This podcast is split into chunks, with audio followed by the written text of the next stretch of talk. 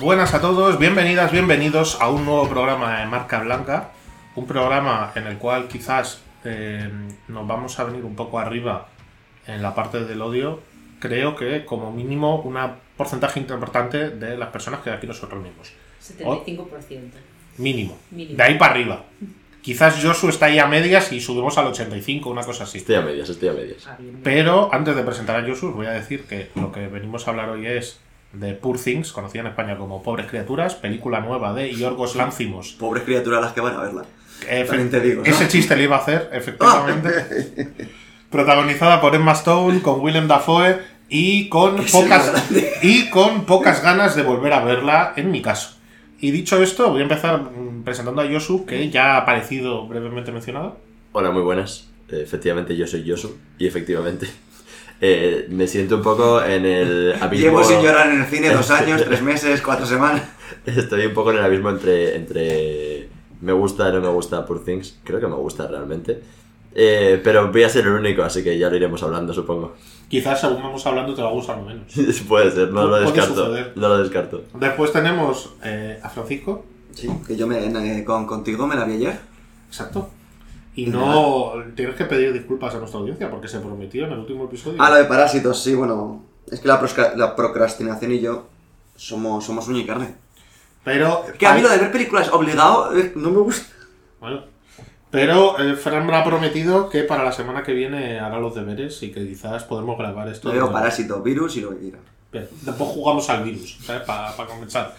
Y después. Y cualquier película que salga William Dafoe. Y después tenemos a la persona que nota más baja le ha puesto el letterbox de la gente que sigo. Anjana, ¿qué tal? ¿Cuánto le he puesto? No me acuerdo ya. No sé si es Menos estrella cuatro. o una estrella. Me- menos 4 sobre Y 5. creo que le puse una estrella. Menos 4 sobre 5. Estoy haciendo el fact-checking a tu puntuación. Efectivamente es ¿Sí? una estrella. Una estrella. Pues no sé por qué venía esa, esa estrella, sinceramente. Se merece menos. Se- Se Siendo el mínimo media, Siendo el mínimo media, me parece una gran nota, por mi parte. Seguramente Bien. sería por el vestuario, que es lo único que puedo entender que a la gente le guste de esta peli. o los escenarios de cartón piedra sacados de una peli de Wes Anderson metido de droga. Ah, es que odio a Wes Anderson. Ya, Ya. lo sé. Pero se ve Dafoe. Cállate la boca, por favor, te lo pido Es ya. más grande. Llevas dos horas turrándome con eso. A ver.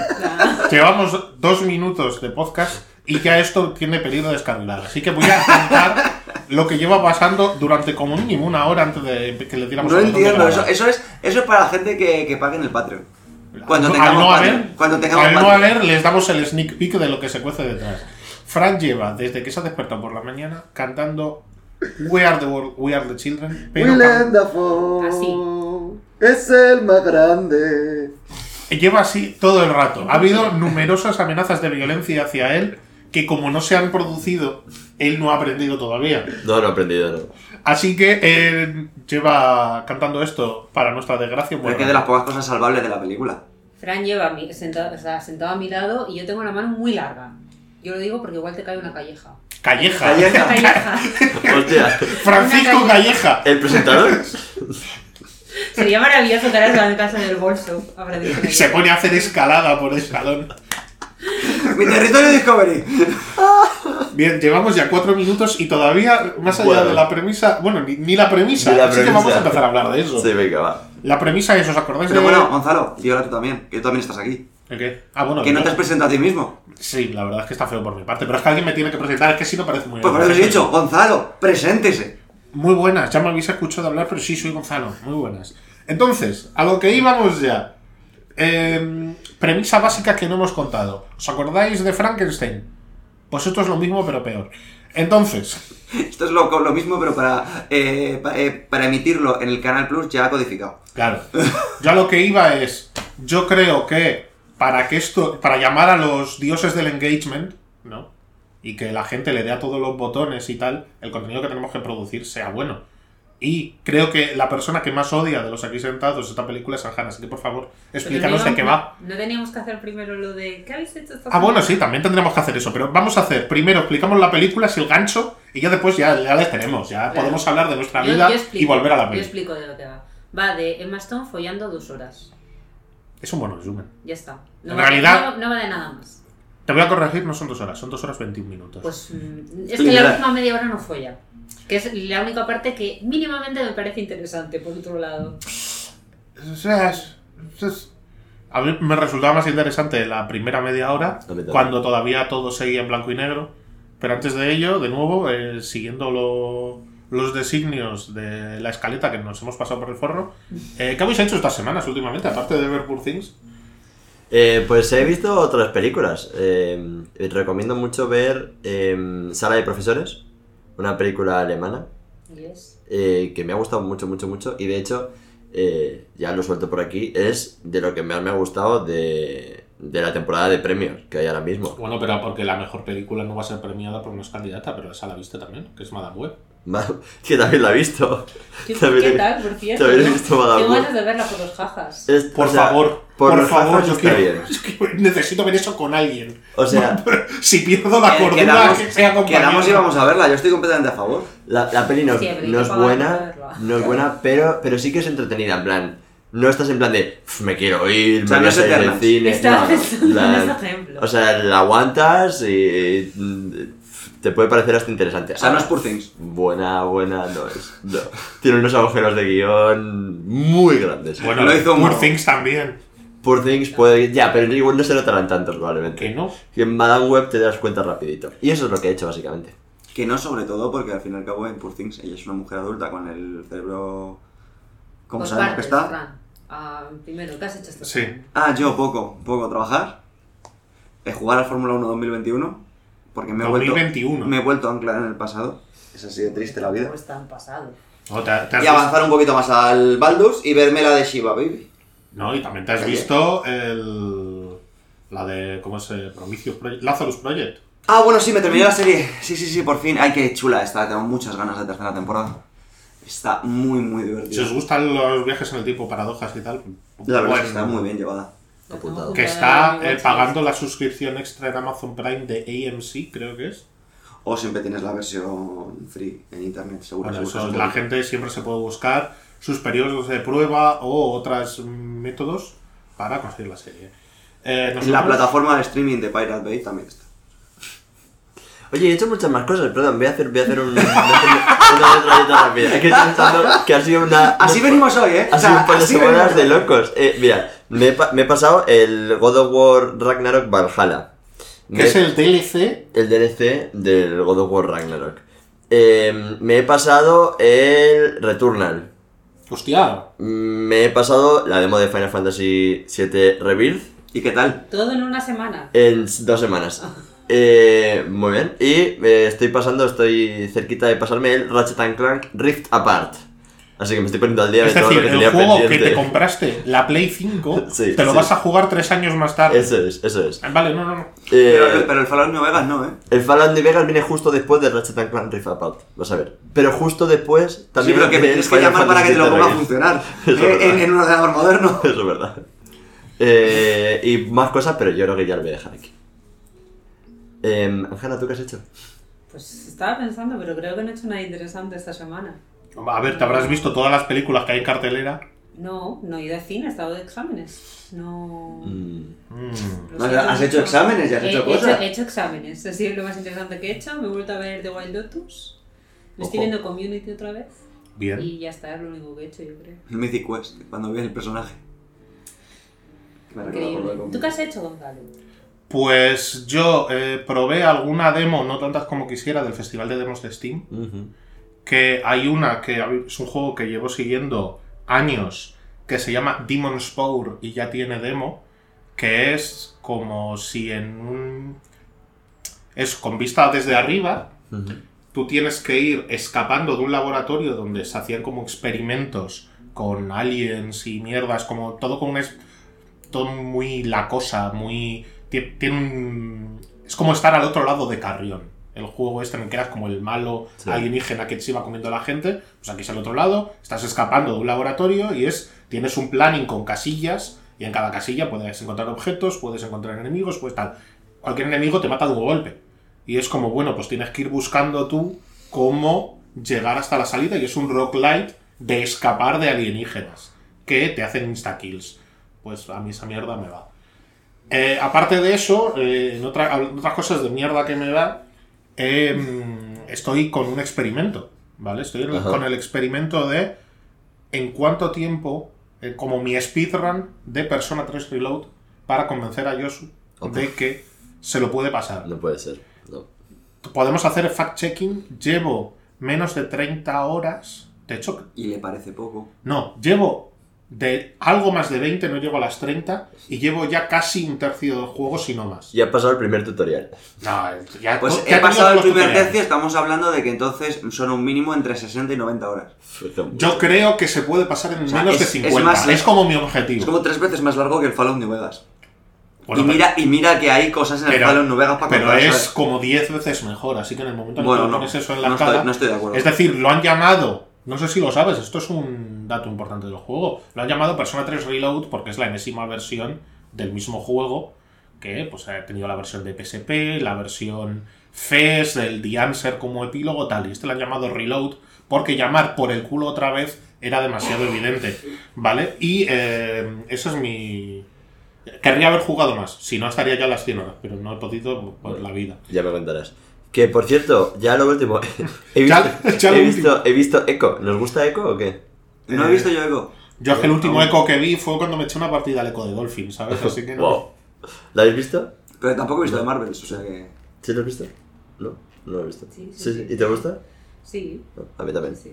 ¿Tú lo has visto? No, No. no, eco de Dolphin, no. Eh, Estaba yo que me quería ver eh, Echo y terminé viéndome Evil otra vez entera. Así que yo, yo es que no tengo la culpa. Si es la hostia Evil, pues yo qué le hago. Por, por otro lado, he visto también Cuarta temporada, cuarta temporada. ¿Para En mayo? En mayo. Se acaba, nos ha dado cuatro episodios extra para cerrarla. Y en algún momento tenemos que hablar de Estoy Poor Things. nerviosa, estoy nerviosa. Sí, venga, vamos a hablar de Poor Things. Vamos allá. A ver, eh, Aljana ya ha hecho el, el mega resumen. Es que no hay nada más que contar, sinceramente. Eh, la película empieza sin eh, darte el más mínimo detalle de la que va a ser la sinopsis y te tiras como 20 minutos uniendo piezas. Literal. Que claro, la mayoría de personas ya sabíamos que esto era más o menos Frankenstein, menos Fran, que fue sin saber ah, no, nada. no, yo, yo delante de las taquillas le pregunté a Gonzalo, ¿pero qué íbamos a ver? ¿Pero fuisteis al cine? Sí, sí. Ah, yo pensé que la viste eh, bien. Ah, No, no, no. Ah, no, no, ayer fuimos al cine. ayer Ah, pues Fuimos lo, a- lamento, lo lamento mucho por, por haber pagado. Porque yo lo lamenté también. Yo a mí me dolió un poquito. Ah, la sala molaba. Sí, sí. Para Cine- estar en cuarta, en cuarta fila se veía súper bien, estaba bastante echados para atrás los asientos, completamente así tumbada la sala. embajadores. Cine embajadores Río. Ah, Mm. Pues la sala, la verdad que para lo pequeñita que era, estaba tan, tan elevada, hasta en pendiente, solo he ido que se veía todo muy, muy, muy bien. Yo también lo o sea, si es... Y, por cierto, esto ya lo voy a decir y a la gente le va a pillar ya tarde, mal, ya se habrán visto todas, pero hay un ciclo de Aki Kaurismaki en allí, con lo cual yo esta semana posiblemente vaya a vérmelas todas. Nada, si queréis eh, eh, pedirle a, a Gonzalo un autógrafo porque es el presentador Claro. de vuestro podcast favorito, es el momento. Eh, solamente que, claro, al no tener aquí cara visible... Es, es escuchar, es escuchar. claro, la, la voz la Porque tiene. yo voy hablando solo por la calle. Cuando voy solo al cine, voy, a- voy practicando ya por el podcast. Cuando Va a llevar un clavel en la solapa. Cuando me vaya a ver la, la Havre por tercera vez es porque ya puedo ir hablando por la calle. Claro, como los de atrás del cine. Sí. Eh, bueno, también tuve yo mi momento de violencia en el cine. Cada vez Siempre. me gusta menos ir al cine. Siempre, es que siempre tiene algún momento violento. En fin. eh, entonces, Frank no sabía nada y claro, le iba costando ir pillando las piezas. Yo de vez en cuando me iba girando para examinar su cara. Es algo que cuando una película sé que no me está gustando, yo pienso, a la otra persona le está gustando igual que a mí o incluso menos. Y me voy girando. no hay nada que le guste más a Gonzalo que ver la miseria de la persona que tiene sentada. Claro, al lado, es y lo he vivido en mis propias carnes, Viendo Tenet, Viendo viendo Tenet. Oppenheimer. sobre todo viendo Tenet. No, Oppenheimer Open- no. pero Tenet te hizo más gracia. Por lo Te- que sea. Tenet fue más exagerado. Pero en Oppenheimer la sufrimos más. Hostia, es que Oppenheimer es una cosa terrible. Pero vamos ¿Y a hacerle qué- y esfuerzo. qué- ¿Y qué caras veías de mí? No, pero es que llevamos 15 minutos y todavía no hemos hablado de la Vamos a película. hacer que- Vamos allá, vamos allá. ¿Qué cara veías de mí mientras veíamos la película esos primeros Veía, 20, veía confusión, veía como cuando un Gran cervatillo le enfocas con las luces largas y se queda parado en la carretera. Gran con- película, Confusión. Confusión. Confusión. Ajá. Se podría hacer un podcast sobre eso y el doblaje, pero daría para otro programa. Hostia, sería bueno, ¿eh? Estaría chulo. Eh, va cogiendo piezas y al final la película empieza con Willem Dafoe deformado, bien caracterizado, con mucho látex, muchas cicatrices por la cara, Muy chulo. O sea, en y con un Sí, equipamiento, parece que como para mantenerse con vida tanto steampunk, con la peli en blanco y La negro. es steampunk, total. Es muy steampunk. Sí. con un- y con la peli empieza en blanco y negro y con un ratio de aspecto un poco raro, que eso sí se va a mantener durante toda la película, porque la película es algo constante, pone por encima de cualquier otra cosa las decisiones estéticas. Y es la estética lo que prima por lo demás. Y con tal de generarte imágenes que el señor Yorgos Lanzimos ha decidido que son eh, merecedoras de bonitas. nuestro tiempo, es capaz de pasarse toda la lógica interna del guion y las reglas del universo que ha creado por el forro. Pero eso ya lo comentaré más tarde. Spoiler, pastéis de nata. Recordarme pastéis de nata. Vale. Entonces, resulta que un, un chaval que está estudiando medicina va a las clases de Willem Dafoe, le pide ser su ayudante porque dice que es muy tonto y lo suficientemente listo como para poder tomar notas, porque Willem Dafoe siempre hace de menos a todos los demás. Es- tiene una mente convencional. Es la palabra que, usa en particular. que se estás esforzando para llegar a la mediocridad. Y después tenemos este. No, no voy a decir protagonista porque es Emma Stone, que va a ayudar a este señor a su casa a tomar notas. Y el experimento del que tiene que tomar notas es Emma Stone. Que, como se refiere, este eh, mm, personaje que va a ayudar a Willem Dafoe es una retrasada muy guapa. Porque eso- Primera frase del personaje. Eh, ahí o ya fui cuando yo ya dije esta película va Y a a, ser mí, que no". y a mí me cambió la cara. Bueno, de hecho fue qué retrasada más guapa. ¿Vale? Es el, el- el completo. Ya ahí dije, uy, ya no solamente es con, con las mujeres, sino con personas que tengan cualquier tipo de trastorno. capacitista. Es, es como, uy, eh, ha conseguido cagarla en tantos planos diferentes. Yo pensé, bueno, pero esto es porque la película quiere hacerme reflexionar y ver que esta gente no, no está bien y que lo que están diciendo está mal. Pero tampoco me da mucho para refutarlo. En ningún, en ningún momento te, te dicen que las cosas que hacen o dicen Lo están mal. ¿Quién es Emma No, Stone al revés. aquí? ¿Por qué merece que le tomen notas? Emma Stone es una mujer que se había suicidado estando embarazada, que es re- pescada, poco más o menos, Con un por, anzuelo en la nariz.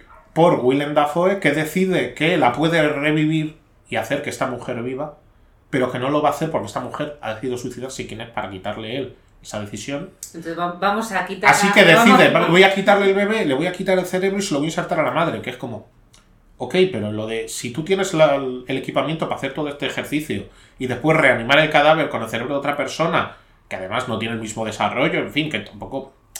No, no pinta bien la movida. No, no están la las hormonas Lo- que necesita si, si eres tan para científico, lo de, para- lo de coger y reanimar al bebé, que tenía un cerebro funcional y que se suponía que estaba vivo, también te has cargado hasta cierto punto el bebé. Ya, ya ahí Obviamente. todo, todo mal. Pero claro, después cuando va pa- pasando el tiempo y parece ser que todo lo que quiere hacer todo el mundo en la película es tirarse a Emma Stone, a Así pesar de que tenga la mentalidad de un bebé y que todo el mundo lo vea, y aunque lo sepan, los que lo saben también quieren tirarse a Emma Stone. Y cuando no lo hacen, te ponen excusas peregrinas o te dicen que necesitan toda la electricidad de Londres para conseguir una erección.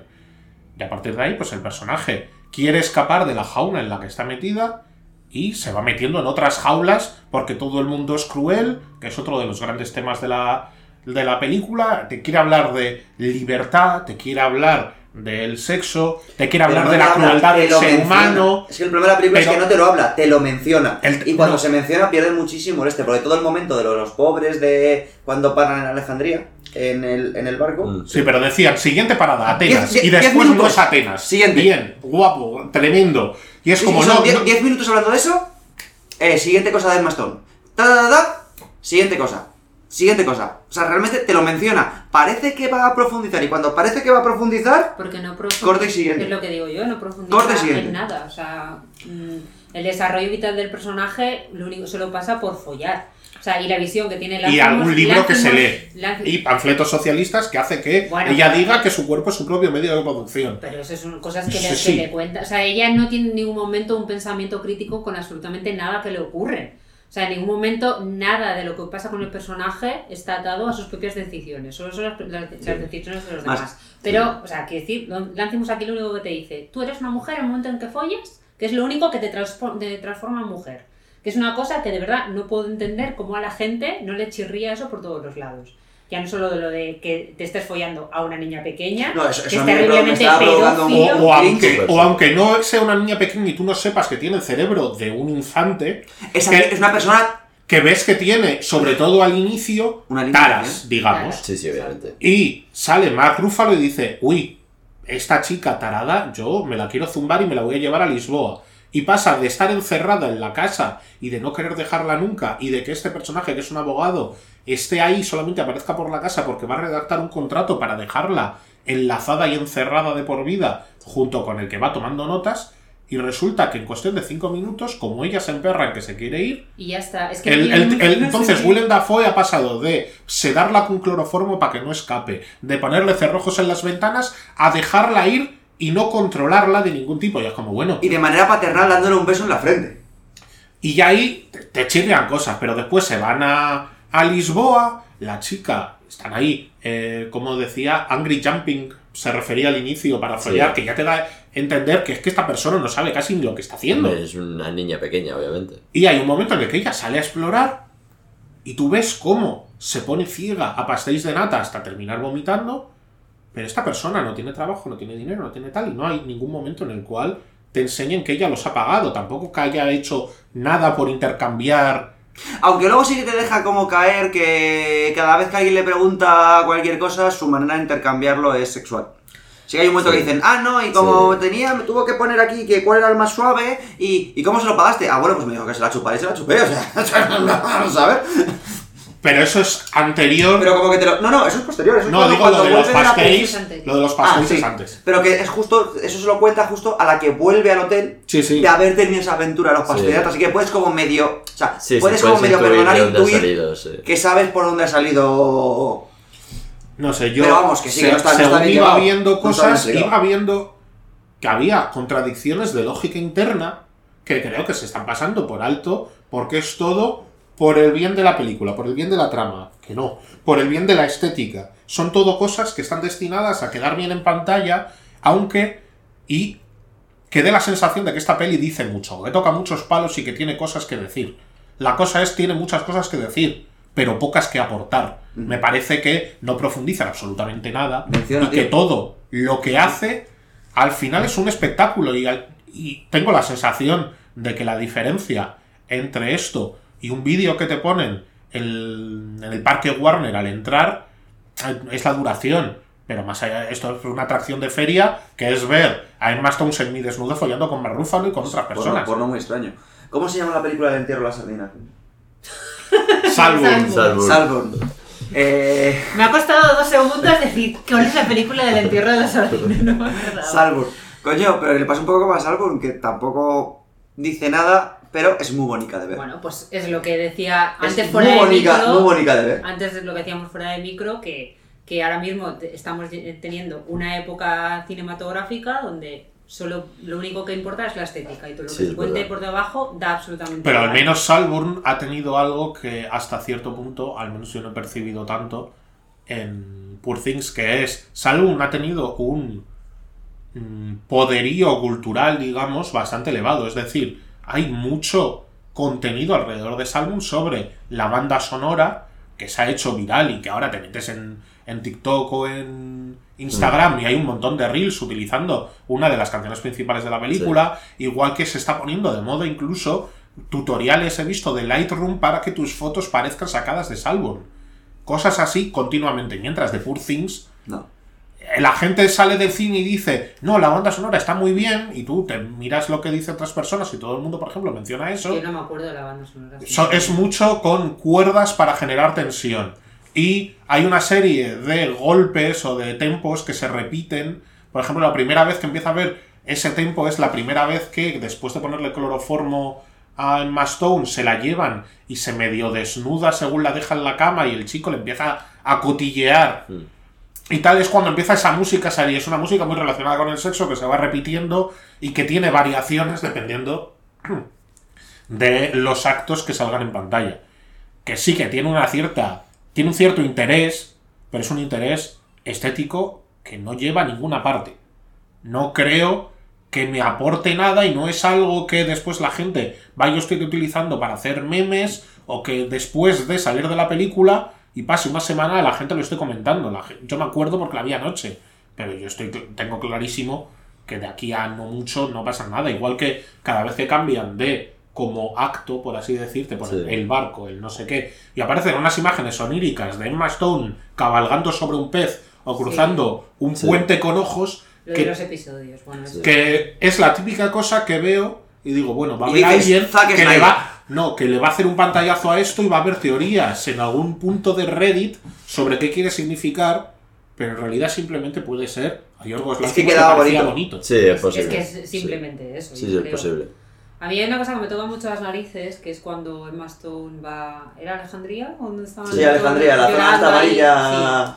Entonces ella dice, no, es que yo lo que quiero es hacer el bien por el mundo. Entonces, eh, o sea, ella es como que se empeña en eso, pero luego al final eso se queda en nada, porque ella vuelve a su palacio Sí. eh, maravilloso, donde ha decidido de repente que va a ser médico, que va a ser, entiendo, un médico donde le va a poner por la cabeza de una cabra a una gallina, entiendo, porque O el cerebro, porque el ya lo cerebro, hace. El cerebro, pues lo que hace con, con, el, con el marido, y ya está. O sea, y ese objetivo, como todas las cosas que suceden durante la película, se quedan solo en una mención, pero no, nunca se vuelve a ello. Sí, porque el único- Porque no importa. Porque nada importa en la película excepto ver a, Emma Stone follar. Sí, es, Constantemente. es el, el- Pero me el- encantaría saber un segundo, No, porque no, a no. Josu le ha gustado, porque es Sí, el único porque- que le ha gustado, el único que no está hablando. A ver, yo, yo es que me he tirado aquí, yo, yo llevo rumiando esto toda la noche, además me ha costado dormir y he aprovechado para mirar que el- esto venía, que es una adaptación de un libro de un autor escocés, que lo ponen como de los mayores autores escoceses del siglo XX. Que Sí, probablemente a lo mejor el en libro es mucho más 2019. interesante, No ¿no? ma- ¿no? Ahora mismo no recuerdo el nombre y no lo voy a mirar, lo siento mucho, pero si lo queréis buscar, pues busquéis Poor Thing libro y os sale. Y es una adaptación de eso, pero aún así, en la adaptación, que tampoco viene de la mano de Yorgos Lanthimos, sino de un colaborador suyo, eh, hace modificaciones en la historia solo por, yo creo, shock value, por intentar sorprender y generar más incomodidad de la que tiene ya la historia, que de por sí va cargada. Y creo que es una oportunidad perdida a la hora de hacerle cambios, porque toda esa clase de cosas que mencionas de pasada, podrías haber profundizado en ello. En una. No mencionar el resto y, y- eh, eh, por ejemplo, a mí es algo que me molestó mucho. Todo ese momento, que ahí sí se ve que es una. que, que es el cerebro de un infante. Que es cuando eh, ve a los pobres debajo de la torre de marfil. Claro, es, es, es- es- claramente él. Los ricos en la torre mirando hacia abajo cómo mueren los bebés de los pobres. O sea, más en la cara y no. y, Sí, sí. y te que salir yo con la cimos a decirte, ve, ve, todo ese momento con el lloro, con intentar darle el dinero, con el, el, el mundo está hecho una mierda, el mundo es cruel, el otro diciéndole, yo es que te he querido hacer daño porque eras ingenua y positiva y quería hacerte daño porque no me gusta la gente positiva porque yo estoy roto por dentro.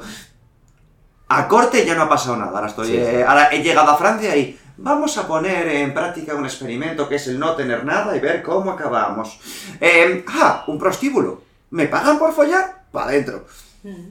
Y todo ese lloro, ese, mm, ese momento de un infante dándose cuenta que el mundo es una mierda en un cuerpo de mujer que podía haberte tirado mucho más de ahí, de cómo un niño es capaz de ver que el mundo es una mierda y cómo reaccionar, cómo sobreponerse, se sobrepone a corte, Sí, fuera de claro. cámara, Cada y lo siguiente es, ¡uh! Prostíbulo, pues quiero un croissant de chocolate. Mm, si ese señor me folla, me das 30 marcos y me compro mi croissant de chocolate. Ah, de booty, para adentro. Eclair de chocolate. El eclair. Sí, yo tenía varias, o sea, había varios puntos de la película donde yo pensaba que iba a tomar otro, Otro otro, camino. camino. de decir, quiero entender por qué la gente la- le está flipando tanto, pero debe ser que a mí me pusieron pues, el montaje del director. Eh, de- en tu montaje del director, que debe ser el mismo como hemos visto los demás, en, en privado, por otros derroteros, tú mencionabas que también eh, manda huevos, que pues, se nota hasta cierto punto que esto lo ha escrito un hombre, que el tema de la regla ni, Sí, ni, es- ni está ni se espera. según, según salí de- del cine. Y además, cuanto más lo pienso, más creo que es una oportunidad perdida. Es decir, la oportunidad de tener el cerebro de un bebé que no, que no controla nada, no entiende nada, y que esté sangrando por el coño una vez al mes, creo que hubiese generado tramas, situaciones y tal más interesantes que el hecho de omitirlo, que además te da el punto de, bueno, esta persona no, no tiene que enfrentarse a este problema y no, no hay ningún tipo de tal, y encima, bueno, pues ponga, además ha estado embarazada, es decir, hasta cierto punto podemos entender que es fértil Sí. y se ha tirado a media Europa. no sé, pues quizás, o, o podría desde haber tenido un ETS que hacen alguna mención de pasada hacia el final de, sí, me haré pruebas, ya está. Ahí se quedó. Me haré pruebas, pero ni me duele nada, ni me pica nada, ni tengo Es que ninguna clase de problema. He sido prostituta, ¿te importa? Y el otro, no, no me importa, mientras tú seas feliz. Ya está, pues venga, pues vámonos a casa. Vamos a casarnos. hecho, y de repente aparece el marido, oye, que me voy con él, ¿eh? O sea, es que es, es, que es todo tan ridículo. Pero, pero es, es el, el- el final de la película. El final de la película, lo acaba- además, que lo has dicho tú hace un momento. ¿Cómo acaba la película? Con la otra prostituta francesa con la que tiene una relación, vamos a suponer, más eh, romántica, más de amor, más cercana, viviendo con ella en su palacio de Londres. amigas que se comen el coño. Sí, sí, y bueno, pero- y a la vez viviendo con el chaval este con el que suponemos que ya se ha casado, que también está allí, todos hiper felices, con todo lo de eh, eh, metidos en medio y que esto no lo hemos comentado, porque cuando ella se va a vivir aventuras con el abogado este, la echan tanto de menos el Ah, Godwin, sí, el, Will, sí, el sí. Dafoe, que- y el otro que dicen, vamos a matar a una madre y a su hijo y repetimos el experimento. No se ve muy bien de dónde sale ese cuerpo. Por eso, Claro. vamos a matar a otra madre Es que bebé. es- esta es una reflexión que yo estuve haciendo ayer, que ¿De es dónde de sale? Fran, que es como vamos a conseguir otro cuerpo en las mismas condiciones. Y es como, bueno, las condiciones es una señora que está al borde de la muerte embarazada. No creo que vaya a haber muchas mujeres al A borde no de ser la que muerte vayas embarazadas empujándolas. Vaya, a no ser que vayas empujándolas literalmente desde que te un- vayas encontrando todos los días. Yo creo que dentro de materia prima es una materia prima tan rara como el uranio. ¿sabes? Sí, sí. Si no más. Entonces, ¿qué es más probable? ¿Que hayan estado esperando en el puente a ver si una embarazada se tira y se muere? ¿O que hayan cogido, le hayan metido un meco a una chica guapísima en un callejón y Ah, se la hayan llevado? Eso Por sí, supuesto, porque tiene que ser es, guapísima. es pelirroja de ojos azules. eh. Es morena, pero... ¿Es morena? No me acuerdo. Es que ni me, fijé, no me Es la estaba fijando de- ya. Ni me estaba fijando ya. Pero lo que te digo, o sea, es, es ese momento y al final la película, el, el final, está esta, este experimento, vamos a llamarlo así. Esta mujer está allí con la ama de llaves que está jugando con ella con la pelota porque por fin ha conseguido tener motilidad fina para poder pasarse una pelota, porque claro, no olvidemos que el, el experimento de dónde viene. La otra con la amiga y el marido, eh, todos sonriendo con el martini en la mano. ¡Qué bien todo!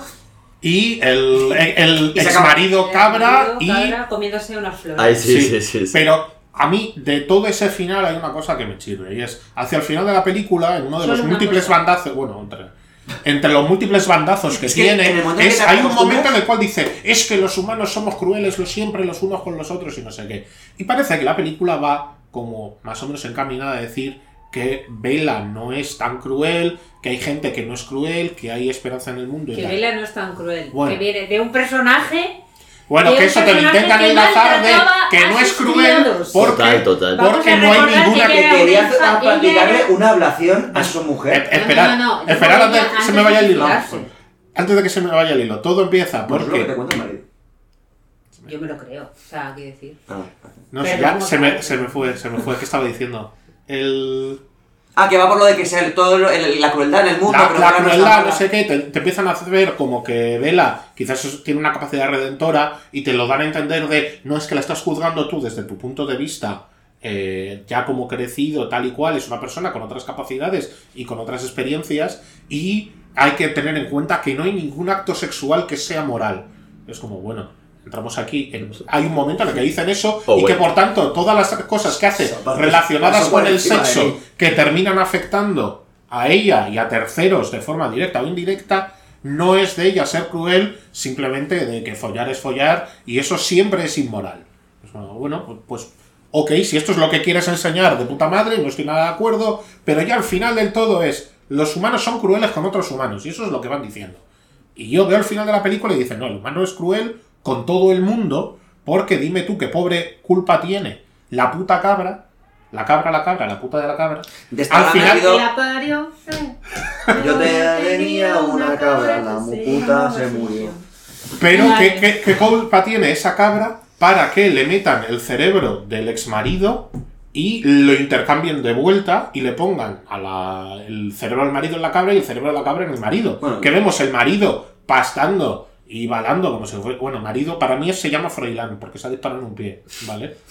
Ese es mi nombre en clave en mi cabeza. Froilán está comiendo hierba del suelo y eh, es, es un nombre casual, ¿sabes? No, no tiene que ver con ningún hecho histórico reciente de... De la A historia. ver, de yo este creo que más que eso es. Pero la, la cabra también recibe el cerebro del humano, que también me parece una tortura ya no solamente para el humano, que también eh, hasta cierto punto debe ser como capaz de racionalizar cosas tal y cual, pero incapaz de tener habla, de expresarse de, de nada, salvo pastar y balar, y si acaso pegarle cabezazos a alguien, que la cabra sale por ahí en esos planos finales. Sale, y es sale. como, uno, si yo soy la cabra, el, el hombre cabra, la- el, la- el cerebro de hombre metido en la cabra, estaría dándole cabezazos y haciéndole la vida imposible a Vela y a todo Dios. No estaría mascando césped como si nada. Y lo mismo si soy la cabra, la cabra que qué culpa tiene que está infeliz en su cuerpo para que después le metas en el cuerpo del humano. Obvio.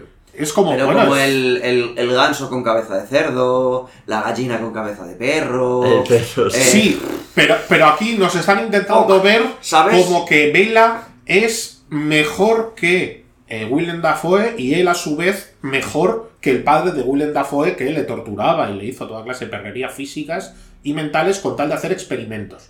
Porque era una persona muy fría, tal y cual. Y Willem Dafoe intenta ser así, pero con Vela no le sale. Que después está la diferencia de no es que dejé ir a Vela porque era demasiado apasionado hacia ella, por eso con la nueva, que además es tonta del culo, eh, la trato como si fuese una mierda. No sé, yo todo lo que veo es quiero tocar muchos palos, pero como que además no se ha reflexionado lo mínimo sobre lo que se está diciendo.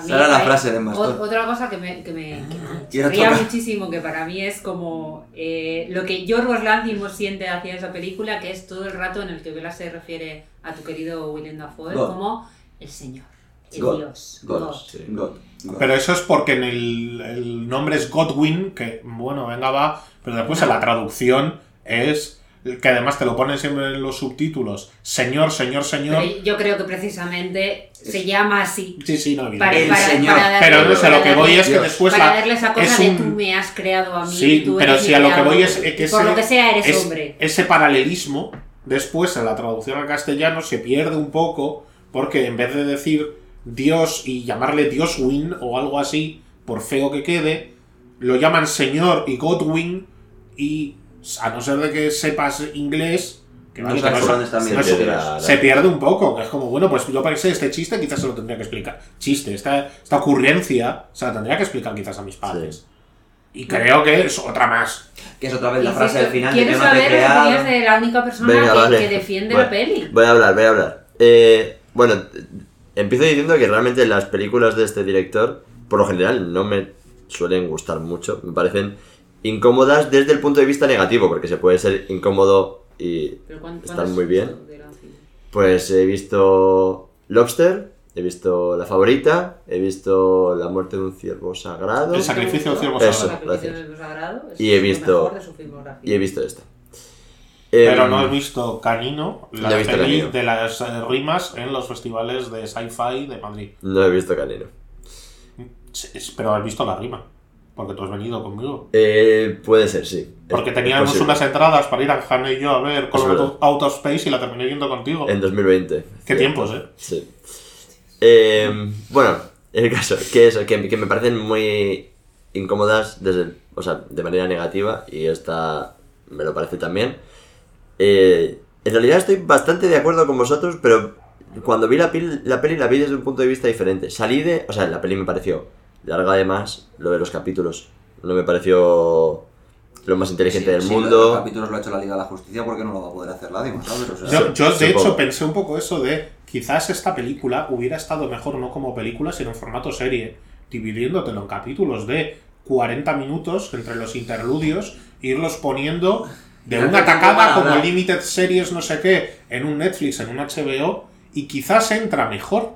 Sí, cuando, cuando la vi, la, la sensación que me estaba dando era como mu- muchas de las reflexiones que, está, que estáis haciendo vosotros, que me parecen todas muy acertadas, las di un poco como, como ya, o sea, las di un poco por sentadas. O sea, me parece que desde el primer momento es evidente que el creador es un señor y que juegan a eso, es evidente que todo el rato lo que quieren es mostrar a Emma Stone follando, eh, la parte de la pedofilia. Evidente, o sea, como todo eso lo di por sentado y me parecía todo el rato que la película lo que estaba intentando mostrar es que eh, o sea, la opresión hacia la mujer en la que no se puede desarrollar en la sociedad en la que vive porque está constantemente eh, sexualizada y eh, está constantemente obligada de alguna manera, incluso sus propios pensamientos, que en principio nacen de ella, eh, están muy relacionados con el sexo porque es todo a lo que se la... mm, hacia lo que se la dirige. Por todos lados, tanto con el tema del marido, como con el tema del secuestrador, como con cómo consigue las cosas mm, pues, en los pasteles de nata, eh, luego cuando se queda sin dinero en Londres, etcétera. Como que siempre, siempre, siempre todas sus decisiones están relacionadas con el sexo, pero porque es hacia donde se la dirige de manera constante. Entonces me parecía que era una crítica un poco hacia eso. O sea, todo lo que decís como que obviamente es así, tiene sentido, pero me parece que efectivamente la peli te está todo el rato mostrando eso. Quizá te lo muestres... O sea, al final, pues obviamente que lo haya hecho un señor también tiene mucho que ver. Pero, pero sí que... Un señor mayor griego. un señor mayor griego. Griego tenía que ser. Em, Que pero... Hace dos días no, tenía, no era legal el matrimonio homosexual. Efectivamente. Em, pero, pero esa fue la sensación que me dio. Entonces, cuando salí de la Grecia. peli, pensé todo el rato como, joder, mira, como cada vez que ella intenta salirse un poco del mundo tan sexualizado, digamos, Siempre se hay vuelve- una figura masculina que la es. redirige a tal. Eso es. Esa fue la sensación que me dio. Y por eso me pareció, o sea, me gustó la película. Es verdad que por la atmósfera del director... Te hubiera comprado eso si no hubiera pasado todo lo del prostíbulo cuando ella decide por su pie propio, pero en lugar, en lugar de decir, ahí va, voy a hacer otra cosa porque nadie me está obligando a prostituirme y quizás pudiera, no sé, trabajar en No, cualquier- pero ahí, nadie la está obligando hasta cierto punto, porque tenemos también la madame del prostíbulo que le dice, tienes que follarte a los hombres feos y no decidir Sí, y no tal, Porque, porque, se muere el bebé que tengo ¡ja! en el armario. tengo esta nieta que está muy enferma, tengo que pagarle medicamentos y la tengo encerrada en un armario que es el típico sitio donde encerrar un bebé, que eso es buenísimo, porque no le da el aire, ¿sabes? Y el bebé ya no... Y al contrario que los bebés finlandeses que se echan las siestas en la calle, pues este se le echa en un armario. En fin, esa, esa fue la sensación que me dio al verla. En cualquier caso, insisto, me parece que todas las películas de los premios de este año son un poco me. Y esta la incluyo dentro de los me. Todas. Bueno, to- no todas. Bueno, todas las que he visto, es verdad que me Todas las americanas, americanas o... Sí, todas las de Hollywood son una mierda. Incluida Barbie. Uf, ese es otro melón que deberíamos abrir en algún momento. Ah. visto, no Barbie, sinceramente. Bueno, pero tenemos que hacer un especial mejores pelis del año y Sí. los Oscar y quién creemos que va a ganar o tal. Estaría bien hacer eso. Va a ganar Oppenheimer. No la he visto, tengo que verla. No la veas. No. ¿Qué es un Heimer y por qué se abre? Open Jaime. Es Jaime. Es Jaime se abre al público, Va de un mayordomo claro. que se llama Jaime. No, no, bueno. Y, se- y- y abre puertas todo el rato. ¿Sabes? Toda la película era andando por pasillos y abriendo puertas. hubiera sido más interesante eso. La película de un, de un acomodador de butacas de cine llamado Jaime. Yo eso me lo veía. Antes que Oppenheimer. Eh, a ver, yo creo que hemos odiado ya lo suficiente esta película y que podemos entrar en bucle cagándonos en, en esto, en habernos gastado casi 10 cucas, que es lo que ahora cuesta el cine, parece ser, y demás. Parece ser. Se dice, se comenta. Me Eh, gasté cinco con eso. si es que nosotros al ir en fin de semana por la noche, pues eran, eh, eran un bizum que me debe Fran. Y sí, sí. Y, y llena, llena la sala, ¿eh? Llena, llena después de eh, casi tres semanas que lleva ya cartelera. Esto no es un Curioso, ¿eh? Súper Lo reciente. que pasa es que, claro, tú le dices a la gente, eh, tío, ¿quieres estar dos horas y media en Mastón desnuda y follando? Pues y habrá en alguien que te dirá, me pues venga, vamos al cine, Me ¿sabes? sorprende el éxito de la película porque me parece para un público muy minoritario. O sea, yo le digo a mis padres que vayan a ver, a ver esto porque es una de las favoritas de los Oscar y la ven y me, de- vamos, este- me desheredan. En plan, que, que, que me ha dicho Pero que vaya a esto es ver. porque, porque la favorita estuvo nominada a los Oscar, entonces Lancimos ahí empezó a sonar. Pero si no hubiera sido por eso, la gente no Y que Emma Stone está también en un momento relativamente dulce, que también está con a la vez con la serie de The Curse, que también están hablando maravillas de ella. No la he visto todavía. Habrá. Yo querría hablar de ella en algún momento si Sí, se tengo pudiera. ganas de verla porque me gusta. Me, sé, he visto otras cosas. Pero no por Emma Stone. No me gusta Emma Stone, lo siento. Pero qué vestido lleva en la peli. eh? Increíble. El, el vestuario es precioso. Y la primera mitad de la película está muy bien, me parece como lo llevo. Ella es sola, como actriz, como tal, quitando las escenas de sexo, que ya es quitarte un 45% de la película, al principio es verdad que no hay tanta, eh, no me parece que actúe mal. No, ya Es lo que he dicho, no, no me parece que, que, que tenga una mala actuación. Es verdad que a medida que va avanzando la película, que es una cosa que le decía yo ayer a, a Gonzalo cuando justo cuando salíamos del cine, que era, como la van convirtiendo en un personaje frío, analítico, extraño, tal, pues ya cada vez va siendo más fácil actuar de Emma Stone, porque simplemente llegar a un sitio y decir, eh, pues mi experimento me dice que no sé qué, como más tal. Pero el principio que tiene que hacer de, de bebé en cuerpo de persona adulta, no me parece que actúe mal. Que es lo que te comentaba también cuando de, llegaste de a todas mañana. las cosas que me parece que puede hacer un actor que es- es- resulta lo más fácil es hacerte bebé. Que literalmente ella está todo el rato en plan, ah, tengo una chorra, te la cojo y la suelto. Soy un bebé. No me parece que tenga... No me parece. No me parece que, que haya, No que, que no me tenga una mala actuación en la y- película. No digo que tenga mala actuación, digo que Emma Stone no me parece buena actriz. Por mucho que haya estado nominada y se llevó el Oscar por La La no me acuerdo, no me importa, creo que no. No me acuerdo. Bueno, Y ¿Qué? otra cosa que quiero criticar en la peli así rápido, Sí. rápido, rápido, rápido es, por favor, Yorgos Lanthimos, deja de utilizar la puta lente de ojo de pez para absolutamente sí. todo. Eso no lo entendí. Se te ha ido de las manos muchísimo. El, O el sea, ratio es- de aspecto de la película es, es- porque tiene que acomodar un montón de planos con ojo de pez y le es mucho más fácil con un plano más Yo, cuadradote. yo sé que es su, Que es cuatro yo- tercios. yo sé que es su, su signo de identidad, pero se le ha ido muchísimo de las manos en esta película. O sea, A mí al principio me perdí un montón porque claro, de repente te salía muchas veces que están hablando y como que hay otra cámara que te enseña otra visión con la esta negra a los lados, tal, no sé, y es como, pero que, hay alguien mirando. Eh, Hay alguien, o sea, ha mandado a alguien que espíe, es una cámara de fondo. Al principio hasta que entendí que era porque sí, Porque Porque sí, porque es sale la lente y ya está. y es porque Pero al principio, yo, en el cine, y no, no te lo comenté, pero me quedaba en plan de, a ver, que a lo mejor les ha puesto un espía, y resulta es que siguen el experimento, o sea, yo en mi cabeza ya buscándole Claro, yo pensé eso Digo, también. siguen el experimento, y ahora, esa lente que está saliendo, nos vamos a girar y va a ser eh, una paloma con cabeza de avestruz con una cámara metida en el ojo, eh, ha O alguien a con un alguien esté- teleobjetivo. Al- alguien con un teleobjetivo escondido en plan de estaba todo preparado que ella se fuera a vivir aventuras y el experimento sigue in the world. estaría mucho más guapo. eso, Luego me da cuenta que es exclusivamente por las jajas, porque por me jajas. gusta este tipo de cámara y te lo voy a poner en medio de una discusión, cámara normal, placa, cámara así normal. Pero en un primer momento yo pensaba que eso iba a tener como alguien siguiéndoles, como que realmente eh, está huyendo pero no está huyendo, estaba todo preparado, No, pero no. no. Bueno, eh, hemos de decir que este episodio en un principio iba a durar media hora. ¿Y cuánto Tam- es una te, te llevamos ya unos casi 50 minutos. Con lo cual quizás va llegando el momento de darle una vuelta a ir cerrando la movida. Sí. Entonces, en- puestos a ponerle nota, ¿qué nota le pondríamos? Uf, muy complicado. El Consejo de Sabios Marca Blanca, ¿qué opina? Yo, sumando todos los aspectos, le pondría un 5,8. Sobre 5 con 8. 5 con 8 a la persona que le ha gustado. 5 con La ha 8. aprobado, la ha Es, es como el típico profesor hijo de puta que te pone 5 con 8 para no ponerte el 6. Literal. El- lo siguiente que es 5 con 8 menos menos. Sí, Básicamente. Que es casi 5,75, pero no. No lo has conseguido. Vale, eh, yo creo que sería rollo un 3,5. Yo iba- estaba pensando la misma nota exactamente. Porque he pensado un 4 y he dicho, no se merece un 4. En Letterbox le tengo puesto dos estrellas, que es un 4, pero ponerle una y media lo acercan al 3 y no sé hasta qué punto estoy del todo contento poniéndole un 3. Yo le pondría una estrella y tres cuartos de otra. Ya, pero es que no puedo. son O sea, medias. no llegaría- Va todo en medias estrellas, entre medias. Claro, pero por eso digo, un sí, 3, sí, un tres y medio, ¿sabes? Yo sí sé, eh, me parece que para 4 no está. Porque 4 es como que hay algo que me ha gustado y... ¿Don Jara?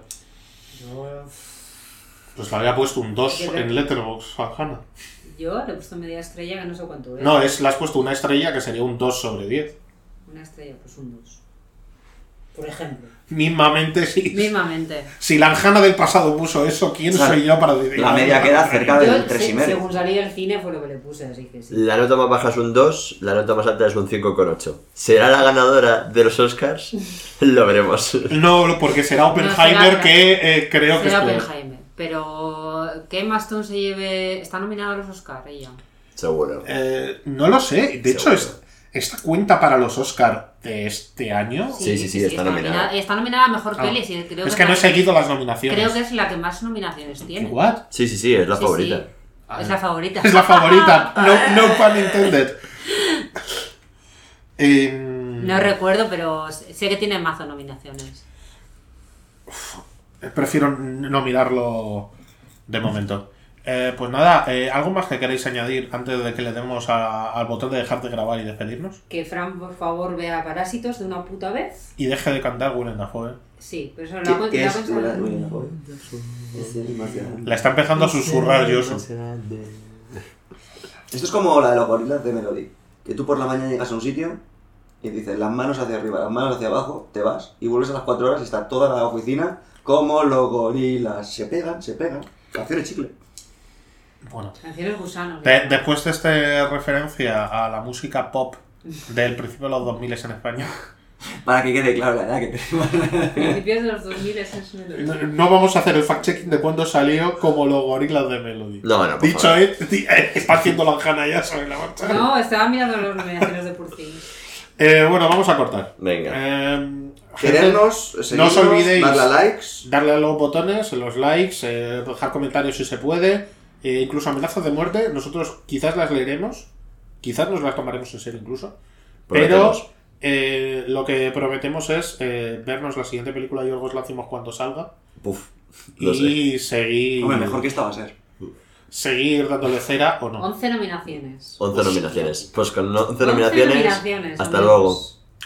Bueno, eh, 2023 no ha sido un gran año para decir entonces. No, la verdad es que está siendo una mierda. ha sido una mierda, sí. Pero este, pero en el día 1 de marzo sale la nueva película de Nicolas Cage. Dune 2. Sí. Dune 2, exacto. Dream Scenario.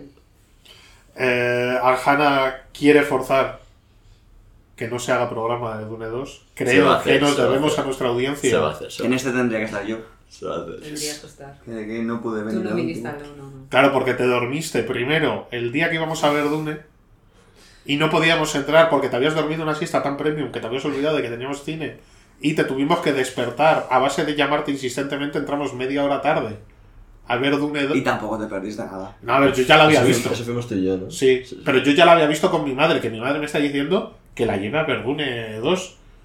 Que después yo la vea con quien sea, que la comente aquí o lo que sea, pero que ella quiere ver Dune 2 conmigo en el cine. Y bueno, pues nada, Pues tendré, nada, tendrás que ir a ver tendré que 2. sacrificarme Mientras por la mientras estoy viendo familia. Dune 2, yo estaré viendo eh, a Nicolas Cage haciendo de Freddy Krueger en 2024. Bueno, pues nada, pues nos vamos, ¿no? Sí, em, quizás em, nos fumamos el orden de publicación de los capítulos si conseguimos grabar lo de Parásito. Quizás no. Eh, No se sabe. No Todo, se sabe, no se todo sabe. depende principalmente de. Me quedaría mal hacerlo al revés y que luego hubiera esta parte final de este capítulo. Ya, es que es una forma de forzarte entonces la mano. Dicho esto, em, nos escuchamos cuando sea que llegue el siguiente programa. Hasta la próxima. Adiós.